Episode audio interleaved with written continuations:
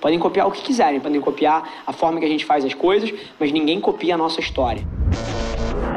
Esse é o Nas Trincheiras.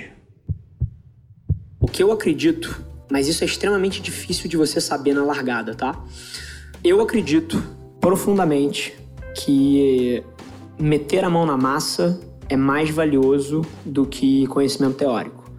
Então, se qualquer que seja a educação, e não vamos chamar de faculdade ou não faculdade, se ela te coloca numa posição onde você tem contato com coisas mais realistas, isso pode ser extremamente valioso. Agora, no fim do dia, empreender é uma profissão diferente. Se você me dissesse que você quer trabalhar no mercado financeiro, se você me dissesse que você quer trabalhar numa multinacional, assim, e seguir carreira, assim, eu estaria sendo hipócrita se eu dissesse que a faculdade não é importante, porque vão te julgar por isso numa multinacional na hora de entrar. Agora, tem empresas que já estão vendo um pouquinho à frente da curva. Eu vou dar um exemplo. Pô, eu contratei um diretor de arte lá pra agência. Brother, eu li o currículo do cara. Pô, cara, me dá teu Behance, me dá teu portfólio, me fala quem foram as últimas pessoas para quem você entregou o projeto, deixa o nosso time de RH ligar para eles para saber por como é que foi trabalhar com você e contratei o cara com base no, nos skills reais deles e no feedback que as pessoas que já trabalharam com ele tinham. Mas são poucas as empresas que olham para o mercado de trabalho dessa forma. Então, tem que ter muito cuidado na contextualização se faculdade tem valor ou não, dependendo do que você quer para você e acima de tudo das suas condições de vida. Porque, por exemplo, eu, quando eu tinha 18 anos, não tinha a menor ideia do que eu queria. Então a faculdade para mim foi uma benção. Porque eu caguei balde durante cinco períodos ali dentro e pelo fato dos meus pais terem tido a oportunidade de ter crescimento de carreira e, pô, e que tinha uma condição de vida a ponto de bancar uma faculdade para mim, para mim foi extremamente útil, porque eu não botei um puto de dívida no bolso, tem muita gente que para fazer a faculdade pega um FIES e quando se forma, pô, tem 60 mil de dívida. Começa a vida 60 mil nas costas, bicho. Isso é maluquice para mim. Eu não tinha isso nas costas, eu tinha pais que tinham condição de bancar a faculdade para mim.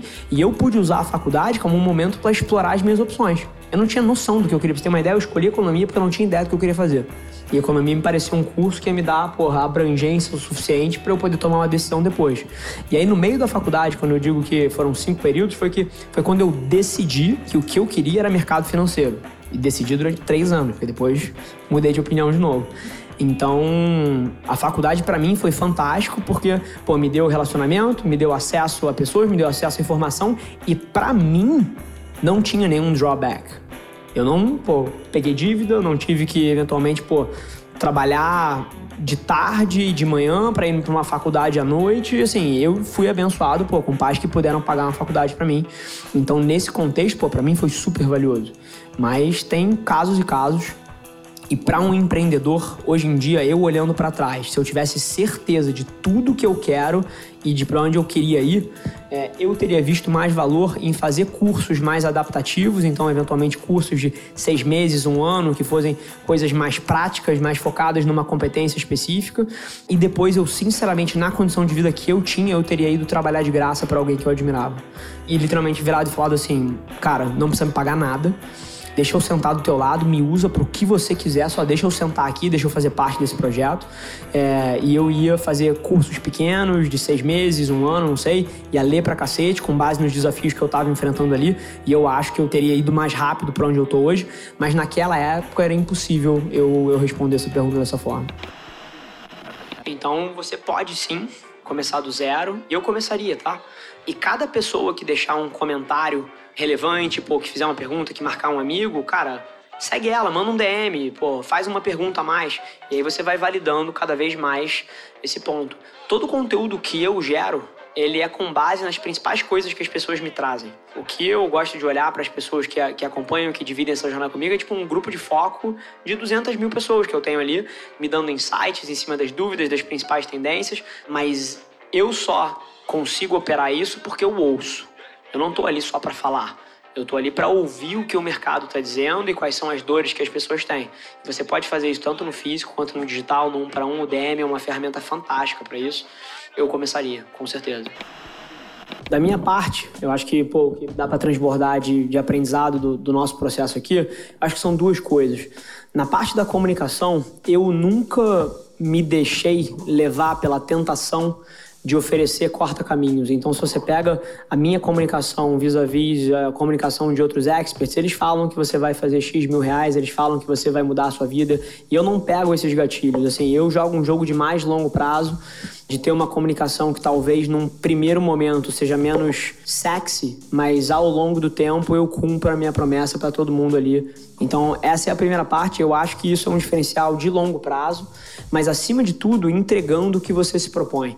É, o principal canal de aquisição da agência atualmente tem sido indicação dos clientes que estão lá dentro. E assim, cara, por todo o barulho que a gente faz com o conteúdo, a maneira que a gente compete com o marketing interno, com outra agência, com outra pessoa, é porque geralmente a gente vende uma indicação muito forte. A gente é a agência da Stone, a gente faz campanhas publicitárias para eles, vocês devem ter visto algumas aí nos últimos meses. A gente faz o conteúdo inteiro, está começando o conteúdo agora, a gente começou pelas campanhas, faz toda a parte de dados, etc.